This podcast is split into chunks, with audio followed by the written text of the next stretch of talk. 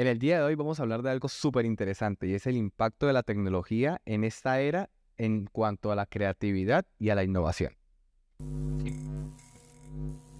Claro que sí, pues es un tema que nos compete a todos con tantas eh, nuevas IAs por ahí expuestas, tanto gratuitas como pagas, para todos estos procesos creativos, ¿no? Entonces, pues es un tema que está muy en furor y que muy probablemente a todas las personas que nos siguen por ahí le interesa eh, que hablemos un poquitico de esto. Claro, y todo esto viene, Manny, de la curiosidad porque ¿usted cree que hemos avanzado tanto realmente como nuestra generación pasada? ¿O sí, hemos avanzado tanto. una copia realmente de lo que ya se está inventando y buscamos la facilidad de, aunque si bien es innovación, no es como tanta creación. O sea, es, pues a ver, no sé si innovar y novedad sean lo mismo, pero eh, podríamos decir que hay, hay novedad sobre cosas, ¿sí? O sea, de pronto antes usted hacía un cuadro y le tocaba sentarse con sus pinturas y tener conocimientos de materiales y demás, pues hoy también tiene que tenerlos, pero se ha innovado a que sea un tema digital, ¿sí? De pronto tiene sus pros, el hecho de que de pronto no se tenga que contaminar con ciertos elementos para pinturas y demás, pero pues si bien es cierto, obviamente la tecnología también aporta temas de contaminación, ¿no? Entonces, pues, no sé, yo creo que, yo creo que es paradójico, ¿no? Es paradójico el hecho de, de pensar si se está innovando o no. Yo creo que se están generando aplicativos, aplicativos diferentes para las necesidades que se tienen en ese momento. Listo. Entonces, partiendo de esta premisa, se puede decir que la tecnología, o sea, ha dificultado o ha facilitado el desarrollo de la creatividad en esta era, por ejemplo. En esta, en esta generación, más que en esta era, en esta generación. A ver, yo diría que hay Yo diría que hay inmediatez en los temas de creatividad. Obedece mucho a los mercados, obedece mucho a los países, pero creo yo que sí ha afectado el proceso de innovación y de creatividad. ¿Por qué? Porque no es lo mismo usted crear un PROM para que una aplicación le cree un proyecto a que usted tenga algo en su cabeza y lo plasme en un papel, en un lienzo, en la arena, en lo que usted quiera. Creo yo que sucede como como las personas que tienen cierto talento y por ciertas circunstancias de la vida les corresponde hacer otro tipo de actividades, dejan como ese chipcito bloqueado, no se sigue desarrollando. Entonces yo creo que desde mi punto de vista, eh, sí ha bloqueado un poco el proceso creativo, sí bloquea un poco el proceso creativo puro, el natural, el, el de pensar, el de tomarse el tiempo de crearlo desde acá y no en pensar cómo alimento una máquina para que me lo cree, porque ya le está quitando ciertas cosas. Por ejemplo, usted le dice quiero un carro de tal color, pero usted no le dice, pues podría hacerlo, pero le evita la pereza de decirle lo quiero con una sombra por aquí, por acá, que tenga esto y eso, porque él se lo arroja. Usted puede sentirse conforme con eso. Mientras que en un proceso creativo más puro, más natural, usted es el que toma la decisión de cada detalle. E, es, un punto curioso realmente porque, o sea, si bien ha dificultado el desarrollo de la creatividad por un punto, o sea, bajo mi punto de vista, es que a veces, digamos, esos prompts, como usted ha mencionado, limita a esa creatividad de decir, bueno, listo, yo quiero esto y uh, es más, es más de lo que me esperaba, ¿no? Por ejemplo, si es alguien, una persona que no tiene tanto ingenio, tanta creatividad.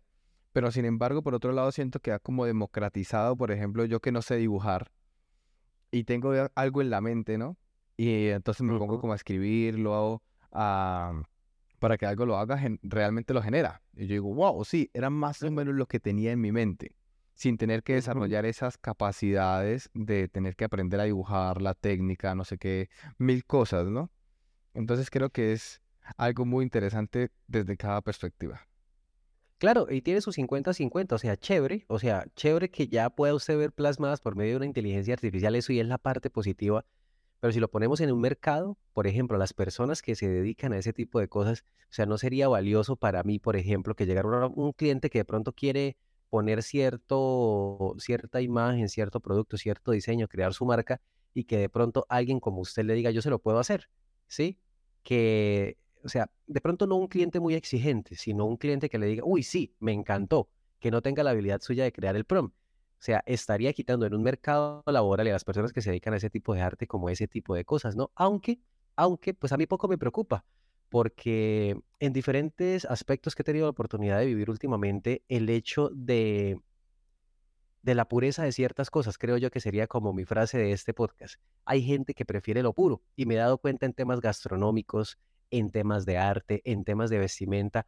hay personas que se siguen manteniendo en esos círculos, se siguen manteniendo en esa onda de que les gusta más lo puro, la esencia de lo que se venía creando desde hace mucho tiempo y hay otros que prefieren las nuevas tecnologías sin ningún problema. Bueno, sí, sí, sí, o sea, igualmente, aunque parece fácil aquí lo que estamos comentando realmente en cuanto a la creatividad, de no sé qué, si se le pide una inteligencia artificial tal, otra cosa es que yo no tengo las habilidades luego para pulir esa imagen, usted sí. ¿Sí me entiende? Entonces ahí realmente es la calidad del servicio que uno le está ofreciendo al cliente, o sea, no, no creo que haya competencia, yo creo que son herramientas para quien realmente sabe del tema. Para un diseñador le irá de lujo porque le facilitará un, gran porcentaje de su trabajo, pero pues para una persona básica pues se quedará con algo básico. Manny, ¿cree que realmente hayan beneficios, por ejemplo, en, utilizar estos recursos que incentiven la creatividad y el proceso de innovación? Yo no creo que incentiven la creatividad, Manny. O sea, desarrollen una nueva habilidad porque son personas que tienen que empezar a crear prompts, aunque pues han salido por ahí diferentes Em, digamos, personas que se dedican al medio eh, o que hablan sobre inteligencias artificiales que hacen temas de arte y dicen, por ejemplo, pues no es lo mismo que una persona que aprende a usar el prompt, simplemente pues lo cree y lee unas especificaciones muy particulares. En cambio, si hay un profesional que sabe decirle, por ejemplo, en fotografía, cuál es la apertura, la distancia focal, el, eh, cuál lente utilice, qué tipo de cámara con un sensor de tanto, pues la inteligencia artificial se va a ver más beneficiada, pues obviamente, pero entonces ahora el profesional tiene que adaptar esa habilidad, tiene que adoptarla, tiene que aprender a usar el prompt, que si, si el medio nos obliga a hacerlo, diría yo que ah, ahí empezamos a, caer como, como en un círculo que, pues, de lo que estaba mencionando antes, el tema de, la pureza, como que hay personas que van a preferir obviamente el, en la textura, la visual de un proceso creativo más natural a de pronto los temas de inteligencia artificial, pero sí afecta. Uf, claro, yo creo que sí afecta, sí afecta todo eso. Yo también creo que afecta y es que realmente el uso de tantos, por ejemplo, métodos que hay empiezan a causar como una dependencia de. Y creo que es donde se radica realmente el problema, ¿no? o sea, sería interesante ver en punto de que falle todo esto, cuántos creativos realmente crean, quedan. Entonces yo creo pues que las, las personas que quedarán son los que realmente son creativos y los otros simplemente están aprovechando de.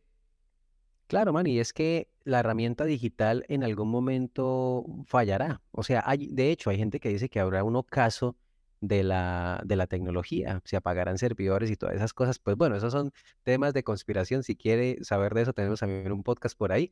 Pero creo yo que puede fallar. En cambio, el proceso creativo, lo único que falta, falla es el cerebro. Si usted tiene un accidente, algún tema físico, pero siempre creo que lo que hablamos en algún momento, no sé si lo hablamos aquí en el podcast o fuera de micrófono, si era el hecho de hacer algo, pero hacerlo muy bien desde el punto de vista de lo puro. Sí, hacer algo, pero hacerlo muy bien, sacarle ese jugo, ese provecho, que ahí es donde están los grandes genios en todas las áreas, en la tecnología, Steve Jobs, en el arte, Da Vinci, eh, en escritura, García Márquez, o sea, los genios que se encargaron de hacer algo muy bien, perfeccionarlo y llevarlo a, otro nivel.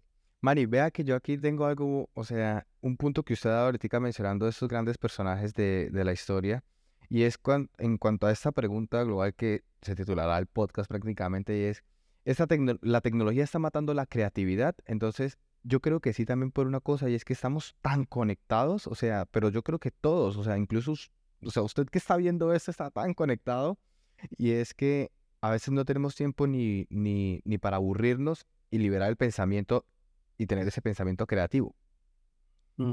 Pues, a ver, yo creo que ahí, yo, yo lo dejo siempre en un paralelo. Puede que sí, bloquee muchos procesos de creatividad porque nos quedamos viendo y no damos a la acción, pero sí ayuda a que, por ejemplo, usted, que no era una persona tan habilidosa con las manos, su mente despierta a volverse creativo para la creación de un prompt, para decirle eso. De pronto busca cómo se llama ese tipo de, textura, cómo se llama ese tipo de acabado en pintura para decirle qué. Pero creo que queda en un proceso muy personal, en un proceso muy autodidacta. Entonces creería que si usted, si usted lo hace mediocremente, se queda mediocre y el proceso creativo se vuelve conformista. Pero si usted se va al otro extremo, desarrolla otro tipo de creatividad. Yo creo que en todo esto es un tema de responsabilidad, un tema de, de honestidad con uno también y de coherencia para decir, lo voy a usar de esta manera, aunque no faltará el facilista que lo use de la manera mediocre. Manny, es que exactamente era donde quería llegar. O sea, yo creo que si empezamos a ver, por ejemplo, muchas cosas y simplemente a tratar sin, como sin segmentar la información que estamos buscando, caemos en la superficialidad siempre. Entonces, el punto personal de cada uno es como buscar ese equilibrio de la absorción de la información que estamos teniendo y dedicar un poco a la reflexión de decir, ah, bueno, listo, me inspira en un, en un proceso creativo, entonces voy a generar ideas propias a partir de este conocimiento que he obtenido. Sí, no simplemente como que porque lo hago, pues vamos a verlo. O sea, yo sé que está bien y está bien que muchas personas creen, pero, o sea, el punto de la pregunta es como, o sea, si realmente se estaba innovando con la tecnología que tenemos o simplemente caemos como en la copia y estos grandes autores que usted ha mencionado quedan como los top y ya está y nunca más habrá nadie como ellos porque estamos simplemente en una réplica, estamos en una máquina fotocopiadora. Incluso creería yo que es la oportunidad para muchos de mantenerse en, esos, en esas líneas de, de artes puras y volver a sobresalir, porque van a decir, ¿cómo lo logra sin necesidad de la IA? ¿Cómo lo logra sin necesidad de estar en el mundo de la tecnología? O sea, creo que sigue habiendo ahí un paralelo. Claro, la gente está pendiente de la tecnología, ya los nuevos chicos, las generaciones van cambiando, pero creo que es la forma de sobresalir también en ese mundo y de pronto se vuelve incluso hasta más atractivo para muchos, porque es hacerlo con sus manos, hacerlo con su cuerpo, hacerlo con su creatividad, con su mente. Exacto, Manny. Igual yo creo que la tecnología, o sea, la tecnología realmente por más de que se le dé ese punto, no tiene ese punto de intencionalidad con la que el ser humano crea, o sea, lo que quiere transmitir realmente. Y yo quiero, yo quiero mencionar algo muy importante y es que, o sea, si bien lo que usted decía de, de que la tecnología ayuda a ese proceso también creativo y lo que hemos hablado aquí, es muy importante y lo veía eh, en, en, una charla de una nena de, de siete años que lo comenta, una charla de TED, y por neurólogos también, evidentemente, y es la importancia de los primeros cinco años de cada niño, ¿no? Y es cuando usted está tanto tiempo con él, jugando, eh, o sea, interactuando con él, es cuando más desarrolla su confianza y su proceso creativo. O sea, es súper importante estas primeras etapas precisamente para eso, para que luego la gente no, que, no, o sea, no, no simplemente vaya a depender de eso, los niños que evidentemente serán adultos en un futuro. Y ahora actualmente lo que se hace es simplemente para que el niño se distraiga, ¡pum! Un móvil. O sea, simplemente el proceso creativo se está matando porque ya le estás dejando un aparato tecnológico para que se entretenga. Y estás dejando los, los juegos de, de, de, ser, o sea, los juegos interactivos realmente entre personas. Es lo que genera la capacidad de ser creativos, de pensar, de tener ideas nuevas. O sea, creo que, que eso es muy importante. Claro que sí. De esto ya hablamos también en otro podcast, también lo podemos dejar por ahí reposteado, se los voy a dejar para que ustedes se den cuenta que ya hemos hablado de ser buenos padres y eso va ahí conectado y va también muy de la mano con, hay que ser buenos padres y saber, ojalá nos pusiéramos en la tarea de ser buenos padres antes de tener nuestros hijos. Entonces, sí, sí es un detalle muy importante tener en cuenta y por supuesto, incluso yo creo que esto da para otro podcast ya para ir cerrando este, y es el hecho de que ya las nuevas tecnologías, incluso los juegos, están creándose en forma de que la persona aprenda algo. Entonces, que usted por medio de un juego aprenda a desarrollar un software, que usted por medio de un juego aprenda matemáticas, que usted aprenda de literatura y más. Claro, todavía hay pasos agigantados porque entre, entre entretenimiento y conocimiento hay una gran brecha y la gente quiere es disparos, sangre, eh, mucha vistosidad y demás. Pero pues bueno, ahí está. ¿Usted de qué tipo de, de, digamos, de pensamiento tecnológico es. Es de ese donde lo uso para simplemente tomar esas herramientas y usarlas y sacarle provecho lo más rápido posible o de pronto va a desarrollar habilidades que de pronto no había podido a través de la inteligencia artificial. Eso es así que déjenos su respuesta en la caja de comentarios, comparta ese contenido y sobre todo no olviden solamente consumir contenido por consumir. Sáquele ese punto creativo y de innovación a su mente. Hasta la próxima. Creo que sí. I think.